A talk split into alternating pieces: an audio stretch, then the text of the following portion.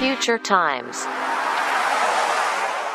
こんにちはフーチャー菅原ですしげるですこの番組は関西を中心にキッチン通ってる僕ら二人がざっくばらんにお話しする番組となっておりますお疲れ様でお疲れ様ですえー、ただいま11月の27い月曜日の夜にこちらを収録していますが、えー昨日はい11月26日に、はいえー茨城はい市に新しくできましたオニクルという施設はいのオープニングイベントにはい僕ら出展して、うんまあ、今回ちょっとその振り返りをしようかなということです、年内ラストの出店ですねおそ年ら内くラストお疲れ様でしおた、疲れ様でした駆け抜けましたね今年もはい今年はそうねまた多分改めそうてですね撮り振りましょ返りう会をやりたいぐらい濃い濃いえー、何東は千葉千葉北は奈良 ちょっと少ない範囲ですけどそうっすねいろいろ行ったのでまたこれは別の機会にとはいいうことで、オニクルですよそうです11月26日にオープンした皆さんオニクルとはって今ねオニクルって何って絶対なってますんで何ちょっと食べれんのべそうですねどこ、うんみたいになってま確すかにまずどこっていう茨城市の市役所の前にうんおできました、大阪府茨城市大阪府僕の地元です、今も住んでるんだよね今も住んでます NOW で住んでて、まあ、茨城でねそれこそ今年いろいろちょこちょこ出店させてもらった縁からこうんの「オニクル」っていうオープニングイベントに呼ばれたわけなんですけどありがたいこの「オニクル」っていうのは、えーホールや図書館とか子育て支援市民活動センタープラネタリウムなど多くのなんか複合施設うんいろんなものがありますよみたいなんでちょっとネットを見てるんですけど縦の道でつながる施設の設計コンセプトは日々何かが起こり誰かと出会うそれぞれの機能が混ざり合い日々いろんなことがいろんな場所で起きているって書いてるんですけど めちゃくちゃ綺麗な棒読みえーどうですかそんなこと起こりそうですか僕あのやっぱうんり出店者側やったんで、うんまだ市民としてはまだ、うんあの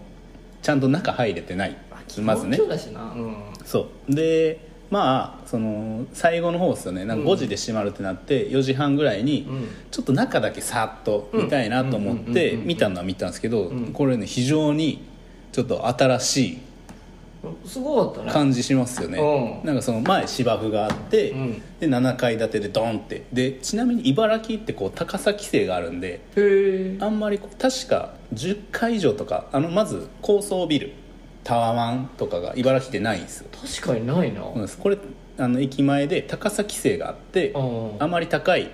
建物を建物やめましょうっていうのがあるんですまずへえなんであんまり茨城市には高い建物がないとうんうんうんその中で7階建てっていうのは割と高層ビルでうんうんうんで茨城市の、えー市役所の真ん前にドカーンとできたんですよねすごいねこれそもそもなんでできたかっていうと、うんこの UI ホールっていう、うんまあ、あの小学校の時になんかいろんな、えー小学校が集まって音楽あー大会とかなんか劇がありますよみたいなんで、そうねみんなが行くやつあるじゃなあいでるすかあそのれ夏休み映画館とかやるやつあそうそうそうあそはういとかのでかいやつが、はいあのそれこそ成人式とかへえっていうのはそこの場所で行われてたんですそれが茨城市の今茨ラボ広場って僕ら何回か出てますけどあそこの跡地が今茨ラボ広場なんです UI ホールのそうなのそうなんですあそこ結構でかいホールが昔はあったんですよえじゃあ僕が子供の頃ちょっと横やりで申し訳ないんだけども、しげるくん成人式やった場所はもう茨城広場になってたそうそうですえあそこのあの茨ぼ広場のところがでかいホールがあってその前になんかちょっとくぼみがあったじゃないですかあった僕らの出店場あっ所たあったあそこもホールやったんですえだからあそこの周りの今あの交差点があってちょっとだけ広場というかあるあるあるれですけどあそこは変わってないんですけどあそこから先っていうのは結構変わっててあそうなのそうです成人式じゃあ思い出の場所がまあ色が変わったというか塗り替えられたんです最初やっぱ嫌だっで僕はあの新しい施設好きなんでたあじゃあ保守派じゃない保守派じゃなくあてーもう革新派なるほどね、はい、どんどん変えていこうぜっていう派なんスクでラップビルドだとそうですだから嬉しくてへーオニクルだからオニクルができたところもうんもともとはあの、運動場もうだただの運動え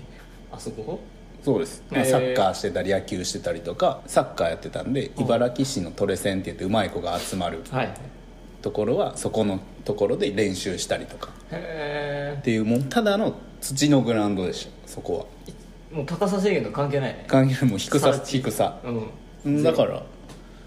昨日行って結構ドンってできてたじゃないですかびっくりしたもう茨城市民からしたらあそこも本当の更地やったんですようんうんうんでなんかそんなに新しい施設って茨城ってあんまないんですうんなさそうこうメインシンボルみたいなのあんまなくてうんこのオニクルっていうのはうんちょっとまあ僕も行ったし設楽さんも最後交代番号でね入って最後バーッと見させてもらってなんかすごい面白そうな施設ですよねめちゃくちゃ面白かったな、うんバーって1階から7階までとりあえず全部見たけど、どうでしたなんかいや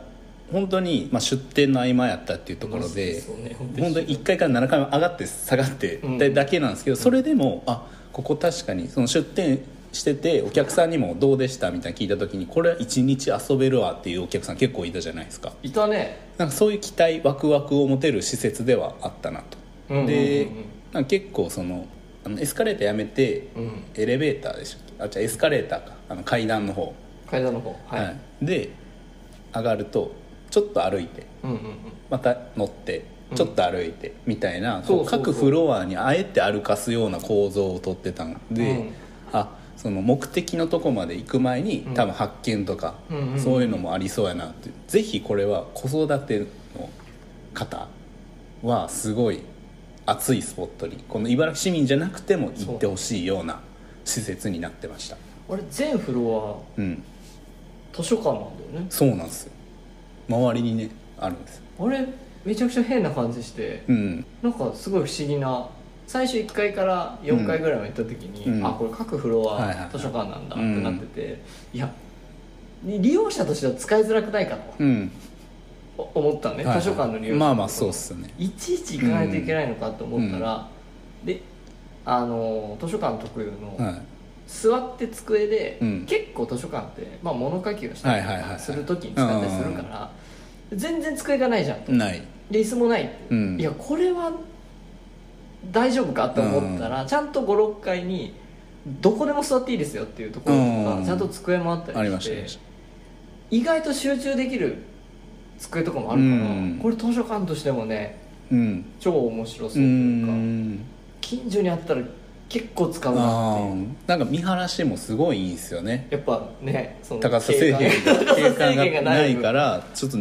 56回やったら大阪市内やったらそんなじゃないですか言うて前にもビルがあるみたいなだって言うてだって7階のマンションぐらいでしょ結構あるじゃないですかうんだけどやっぱ茨城のあのど真ん中いでや7階建て結構見晴らしのいいめちゃくちゃ気持ちょっとね勉強とかお仕事とかもできるスペースがたくさんうんあってで僕もはいしげる君とバトンタッチではい見させてもらって、超いいなと思ったのが、うんゴーダホールっていはいはいうホール、多分あれだろうね来年あそこで成人式やるんだろうねそうです今までは立命館の茨城キャンパスがそういったところになってたんですよねさら地になっちゃったからね更地になったんであー茨城広場はい来年からあそこなんだろうねそう多分おそらくそうだと思いますその太陽光のゴーダってやつですね知ってますえー知らないあのゴーダあれが茨城市のちょっと待ってあのゴーダですってちょっと先からちょっと戻ってそうですちょちょちょちょ茨城市の方は多分あのゴーダ建設のみたいななってますよあなんかそう調べたら、はいゴーダ建設そうなんですだゴーダさんすごいねそうですやっぱ昨日初日だったからさ、はいうん全部の施設に入れるのよそうなんですよもう開放されてて、はいもう市民の皆さん見てくださいみたいな、うんで各フロアにスタッフさんがいて、はいみたいなでゴーダホール見させてもらったら、はいはいいはいいねでかいっすねでかいでかいでしげる君に教えてもらったのが、はフジファブリックがはいそうなんです来年5月にライブやるっつって、うんあ確かにここでライブいいなみたいな、うん、うん、で今年大阪に実は2か所ライブハウスが新しくてええ今年の1月に住之江の方に、はあのキウっていういはい雨具のアパレルブランドうーんがのが、まあ、キウがは作ったうんライブハウス、うんゴリラホールっていうのはいがはい住之江にできてて、ええそれこの間行ってきたんだけど、はいはいすごいよよくて、うーん2階がもう指定席とかじゃなくて、はいクラブっぽい作りになっうてーてんこの字型ですごい、えー、楽しそうなそうそう感そじでうそうすそねうそうでいいところだなと思って、で難波には10月はいに新しいライブハウスで、うんもうヨギボーのヨギボーはい出資してんのかなヨギボーホーリーマウンテンってうーいうん生で新しいライブハウス、はいはいもうこれもできててー結構こけら落としで激しめのとか、うんディープなバンド、うんうんトーとかエンビーとかブラフマンとかがやってる、へえでそこ多分今年3か所目ぐらいなんじゃないかなそのホールとかライブハウスでういうんとこのゴーダホールがこれすごいいいなと思ったのが、うんゴーダホールってライブ前って暇じゃんはいはいで、うんうぶっんちゃけあのオニクルの周りって、まあ、カフェとかあるにしても、うん多分混み合うじゃん多分1200ぐらいのキャパだと思うんだようんうんだけど混み合っちゃうんだけどゴーダホールで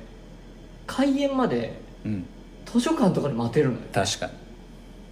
俺それすごいいいなと思ってうて、ん珍しいですよねだからああいう作りのはそうそうそうそう逃げれるというか確かにお客さんが分散してうんどこでも待てれるっていう確かに確かにホールって今までなかったんじゃないか確なかにめちゃくちゃライブうん観客としてはうん嬉しいというう、んギリギリまでしかもホールだから、うん座席指定でもう絶対自分の席はあるから、うんいかにそこでまあ時間を潰すかっていうのに図書館と確かかにめちゃくちゃいいなと思って確かにそういうことで言うとだからそういうのフジファブリックとかうん多分いろんな、うん多分音楽祭茨城あの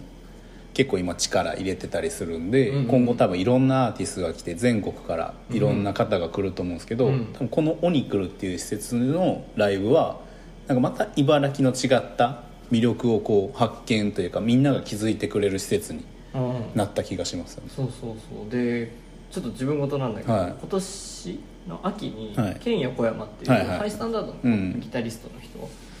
が初のホールツアーって言って、うん基本ケンさんのライブって、はライブモッシュ、はいわちゃわちゃはいが名物みたいになってるんだけど、初のホールツアーでメルパルクホールっていううん新大阪にある、はいはいそこで僕行ったんだけど、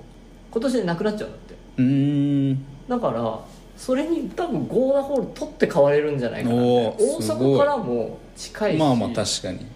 JR でも阪急でも間っていうねそううん、やたらちょっと話は変わるけど、は 昨日のイベントそっかと思ってしげる君が音楽に力入れはいはる街にするみたいな、茨城市は、いはいずっと音楽なってたななんかあーあの踊ったりね市民の市民超参加してたねそうですでもあれもなんかあの僕今回ダムのねあったじゃないですか出店しましたね出店してたんで夏になんか茨城市っていうのはそういう、まあ、ダムも今後できていくんですけど、うんあれもやっぱ市民でそういったこの式典の日に何かしようっていうので考えられてやってたみたいですえだからああいうふうないろんな人が来てー、ゴスペルゴスペルやってダンスともやってたしなんかバンドアカペラみたいなアねカペラやってたり、うんね、吹奏楽が鳴ってたり、うん常になんか音楽が鳴ってた感じしましたよね、すごかったねだからか、うんずっと音楽なってんなこのイベントって思いなが ら僕らもねその市役所前とオニクルの間が本当は普通の道というかそこをこうホコ天にしてねそこの前でうん出させてもらってたんですよね、おにくるすごい未来なんか可能性を感じたああ嬉しいですねうん、なんか子供がいたらうんより楽しいだろうなって思ったし、そうですねなんか本当茨城市外の人も来ても楽しい施設になったなと、なんかすごい楽しかった寒かったですねやっぱ寒かったですやっぱだから若干ちらほらっと聞かれた豚汁ファンがやっぱりりあ知ってる方はふーちゃん今の日子さん子さん方はやっぱうん豚汁いいんじゃないのっていうのはここ1か月以内では結構読むもう一回ちょっと豚汁っていうのは俺も言われた友達思うんですにか「豚汁の季節です ね」って言われて なんか子さんだなと思いながあらーそうですねカレー始めたの今年だからねそうなんですよなんかそれも濃いっすよねずっとやってる感じがするけうどんまだこの間の10月で、はいえー3年目はい2年目を終えました、はい3年目スタートして、うんまたそれを振り返りたいねまあ確かに、うん振り返り会ですねそれは豚汁を知ってるのはもう子さんですそうですうんもうふーちゃんの仲間もう僕初期メンバーと同じぐらい、まあでもそのキッチンカーっていうのはそこのメニューも臨機応変にできるっていうのは強みですよねう、ん僕らははいフードを通じてうん出店したりとかいろんなことができるかなと思ってるから、もうだから発想はオニクルと一緒ですよねあ確かいにろんなものと掛け合ってっそうだてねいう意味では全然ね有志の人とかね、は歌いたいんですけどふなんでーちゃんの前 でいいいい全然いい全全然い然い歌えない歌えないよってそれこそ昨日はノースアングルさんが来ていただいて、あねはいアクセサリーをアクセサリーのはい出したりっていうサポートしてもらってそういう意味でもいろんな人と関わってね出店できるのはいろいろできるんだろうな、うん、なんかすごいですねだから僕らはそういう箱っていうやっぱ物があるっていうのは一個強みやなっていうのはうん話してて思いましたね、だからそうだね昨日も出店してて、うん、やっぱいろんな人と話してたりもするけど、すごいなーみたいな、うんここしげる君が住んでるとこなんだなーみたいなそうところも感慨深かったし市長もね挨拶に来てくれまして福岡さんびっくりしたなかなかないっすよねその自分が住んでる市長に「今日出店ありがとうございます」って言われることって普通きっちりした背きっ広ち着りしてカバン持ちの方もいてうん、なんかでもそういった僕らみたいなって言うとあれですけどいや本当にわざわざ来ていただいてね「どうですか?」ジンカーの時代にさ、うんピシッとこう背広着た人が、しかも走ってきてくれそたうじゃんですねで売り上げ聞かれてさ、 「ぼちぼちです」って、うんそうですかよろしくお願いします、うん、やっぱ好きになっちゃうですねうん応援したくなる応援したくなっちゃうやっぱね市長って聞くとこうお堅いイメージとかうん、あったりするんですけどあんまりいいイメージはないないですよね正直、うんでもなんか今の時代に合ったというか肩意地張ってない感じがまあなんかそうね同じ目線で話せるんかもなっていう希望を持っちゃうというか、うんまあ持っちゃうってあんま否定的ではないけど、いいね茨城市って感じ、もうそうっすね、うんまたダムもできてなんか茨城すごいねちょっと勢いが、うん今までねやっぱり僕ずっと茨城に住んでますけど、うん近くに吹田があったり高槻が隣にあったりっうんていうのでやっぱねどこかしら劣等感みたいなあ茨城市みたいな、ありましたうだけどこれからはちょっと誇りを持ってん、確かに茨城のフーチャーとしてねお頑張っていきたいです来年はここに来るダムダムフ風ー景チャー でも全部全てこう何か出会いがあるっていうのはコンセプトとしては茨城市と一緒やなと思いましそうだねけどまあちょっと生意気言うと、はいおに来るより俺らの方が先輩だから たあ本当っすねうん昨日できたば っかただこれねこんなこすごといわかる言うてますけどうん水田さんがまたやってますから嘘2027年に1万8000人収容の大型コンサートホールができ る 何それあ水れ田です市吹田市どこにできるんだろうあるです万博のエキスポシティの隣にええ隣とかもうあの万博記念公園ねあの辺にえぐいねえぐいっすよ吹田何すすごいね誘致しまくってんじゃんいや僕は割とまあ吹田って言ってもその茨城の結構市内に住んでるんうんうでん近いじゃないですか、うんまあ、ちょっとこの後の回にはなりますけど、うん日本戦ね、うんちょっとこのフーチャータイムサッカーファンの方がお待ちかねの振り返り会があるんですけど、うんまあ、やっぱ吹田ってもう茨城市民としては認めたくないですけどやっぱパナソニックスタジアムがあってまあララポートエキスポシティがあってそれこそオニクルはコンサートでその合間本見れるとか言ってたんですけど、サッカーの合間に買い物できるというねそうだよねあんなエキスポシティなんて全てあるじゃないですか、もう。しかも太陽はどう確そうですよ公園あって何かのフェスって言ったらもう万博かもうこの前もそれこそ23日花火大会やっててにうん音聞こえてましたけどどうだですねそうですねまあでも茨城は弁天花火っていう大会もありますけどね8月 になんかちゃんとなんかい対抗してる ね対抗をやっぱりね狙ってますので、うん広報として対 抗して茨城市の魅力をこう発信しておなりるほまどす、ね魅力ながらえーけど1万8000人でしかもすごいですよあそこにできたらもうえらいこっちゃですよそれこそねすごいサッカーの試合した時にはそこがパブリックビューイング的ないやそうだなねったりとかえやばくないだって万博でうんロハスフェス、そうやってえースタジアムでミスチル、はサッカーガンバ対セレッいソみたいな、うんうわちゃーなっでてゴールデンウィークとかだと地獄じゃん、地獄ですエキスポシティにもねわちゃーなって2分に1本ぐらいモノレール来ないといや本当に足りないですただ僕らは10万人でもチャリで行けるチャリで行くあり僕まらすはねチャリで行けるんですチャよリで行けるねスイスイはいこの間のね日本対チャリで チャリで行きましたこれはこの後はい回になりますが、はいはいえー、そっかじゃあ茨城のライバルは吹田と箕面でいいですかスヒタと高槻まあミノーンミノあーーそンミうノーンまあでもライバルっていうとおこがましいんですが、はい、だからその市民の近隣の市民の方がもし「いやいや茨城さん何言ってるんですか?」っていう方おられたらまずはちょっと対談したいですよねあここれからだから鬼来るといやあんま言い過ぎるとダサいねそれしかカードがないみたいになってやるっとできたんですこれからだもんねこれからですね、うん今まではなかったです、あの滋賀と京,、まあ、京都と大阪にすぐ出れるベッドタウンっていうのが一番やったです、いや素敵だけどねそれではもい十分で静かな街って、うんうん今までは前から茨城が精一杯でしたああイオンもうこう今となったらイオンが至る所にできてるんで確かにちょっとあそこも先駆けやったと思うんですけどね映画館入っててあそこいいけどねそうなんですよ、まあでもちょっと静かもうでも僕でもエキスポシティに映画見に行ってるぐらいなんで109の、の、うんうん近いもんな近いんですよ意外とねちょっと茨城で飲めるところもないんですよね俺飲みはないよねないですだ茨城ただ阪急茨城には僕ねこれちょっとね、まあ、この脱線しますけど、うん JR 茨城と今まあどっちかというと阪急茨城寄りに住んでるんですよ、うんだからどっちのその路線も分かるというかうんこれね阪急の方が美味しいもんがいっぱいありますうんえこれは間違いないですね確かに JR の周りであんまなかったよねそうなんですよだから菅さんも遊びに来てくれてたと思うんですけどなかなかこうちょっと飯行この店がないんですよね、うん正直、うんうんはい、あるあるのはあります、うんうんただ阪急には選択肢がもっとありますええ豊富でまあ1個あのちょっと阪急って言ってもちょっと南茨城の方になるんですけど、うんとんかつに最近行きましてうんとんかつって、まあ、大手さん大手チェーンさんみたいなのあるじゃないですか、勝倉さんみたいな、うんうんなんかまあ正直うまいじゃないですかうんまあうまいねうまいじゃないですうかまいで僕も割とまあ揚げ物好きなんで、うん東京、まあ、出張があるんでうまいでしょ東京でちょっと名店とかなんかとんかつといえば東京のイメージあるわでしょ、うん、で行ったりしてたんですよ、うんで、うん、もちろん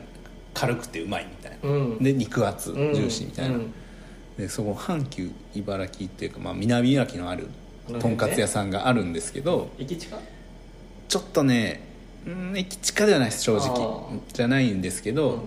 そこのとんかつ屋さんは昔昔一回行っててうんそれこそ「せやねん」かなんかで特集されてて、うんなんかお昼ご飯うん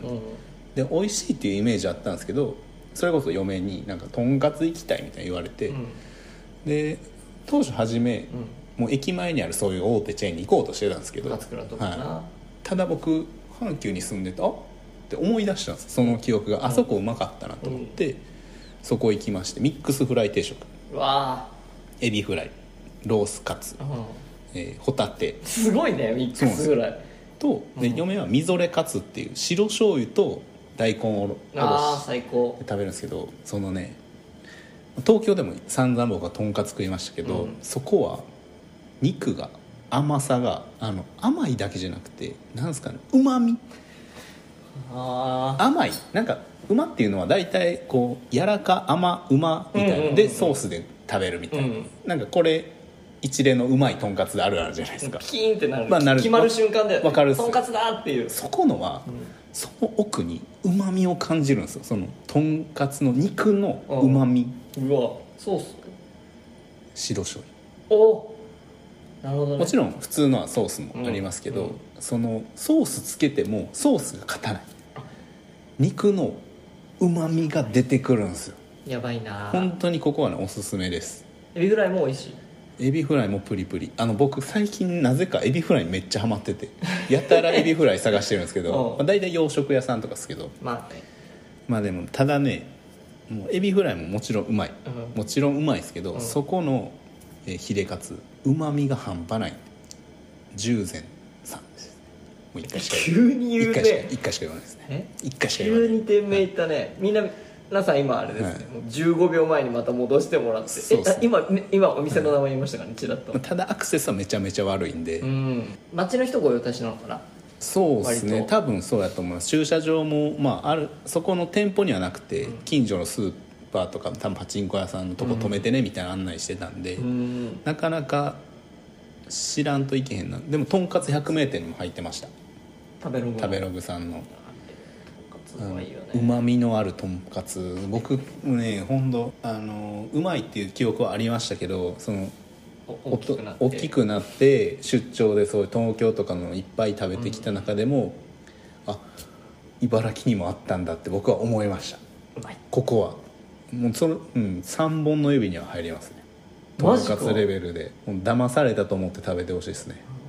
お店の名前一回しか言わないもんねもう言わないですもう言わないねもう言うだってねあの日村さんとかでもあるじゃないですかうん日曜日にやってるうん「せっかくグルメうん」あれあれでも僕あるんですよ来たら言おうっていうとこ、あ茨城にうん、来たら茨城城じゃないですよね箕面なんですけどねじゃあ出会う確率相当いくそうそうそうそう昨日に来たらこれこれ食べてやあ食べてやーっていうやつがあるんですけど茨城じゃねえの茨城やったらそのとんかつ屋さとんかんつ屋さん最近まあ本当にここ1週間前にいおー行ったとこですけどもう本当にお近くの方ぜひもうここだい食べに行くだけでもちゃんと満足して帰れると思うんで観光地化できる観光まあでもなんすかねでもちゃんとうまいものは食べていただける自信はうーん本当に美味しいですここは。キャベツその店何か買ってますあでもなんすかねドレッシングがフルーティーなうーん人参系いあや、えーなんすかねなんかさらっと軽いっすキャベツあのいいねしじみの味噌汁で、あいいうんね、とにかくねにやばいめっちゃ食いたいとにかく肉がうまいんで肉厚でうまみがすごいっす甘みだけじゃないですうまみがちょっととんかつつながりなんですけど、はい俺おすすめしたいのが、は鶴見緑地にあるいはいあ違う違う今福鶴見にはあいる、はいはい今マスイヤまあ水やはいとんかつ屋さんがあるんですけど、うんとんかつももちろん美味しい、はいだけど僕はやっぱちょっと変化球で提案したいのうが、んここのサラダえー、のドレッシング、はいここあのね日本一ドレッシングでめっうまいと思うえドレッシングだけ食べに行きたいぐらいー、珍しいですね本当にこれな何系のドレッシングなんですかうなんかねコクがあってニンニク効いてて野菜ベースみたいな、ーんシーザーとサウザンドとかはないんかはいごまとかが全部いい感じに合わさって、えこれもうまみがすごいってー、なってそのお店でしか食べれない味ここでしか食べれないここオリジナルなの売ってくださいって何回か言ったことあるんだけど、うんえーうますぎであとそういうお客さん多いんだろうけど、ナルうんう売ら売らないってあサラダを買ったらおまけでつけますけあどって言われてそれだけでは売らないよってえー、ここのドレッシングはねちょっと食べに来る価値はあると思うんで今日2店舗ね皆さんゲットしたと思う、あと他なんかあります ちょっとなんか急ですけどそうもですねうんちょっといろいろ脱線しましたけどそうっすね年内うんラストの出店であとたくさん来ていただいていや本当ありがとうござい本ま当今年はいろいろといい出会いがあったんで嬉しかったですねしたまあけどまたそれは12月まだポッドキャストあは更新し続けます続けますので、またその時に次はサッカー会でそうですねすねあ出しとますけど最後にはいしげる君にはい言いたい、はい高槻はい市はい吹田市はいだけじゃなくてはい枚方市も意識してくださ いよ僕の住んでいるそうですねちょっとこれまたご当地会でねそうねやりましょう枚方市の人たちはねいすごいいろんな居酒屋さんとか、うんその地域の人たちと喋るとなんかめっちゃ謙 虚なんか全然そんな茨城にも勝てないんでみたいなちょっとねやっぱね高知ないもんね淀100%しかないから淀川越えるとちょっともう違う感ありますよね正眼中直にないですか感じないわけじゃないですけど僕、うんあのそれこそあの辺で昔働いてたりもしたんで馴染みはすごいあるんですけど、んのどかそそこの賞レースななそこのレースに食い込みたいなっうんていうのはあの住み始めるとやっぱ意識しああますまあそうですね、うん、悔しい平パーしかないんでしょ T サイトがあるんです 弱いはいはいあとなんか他大丈夫ですはいはい、えー、今年年内最後の出店なので、はい出店情報ははいまた来年はいの分決まり次第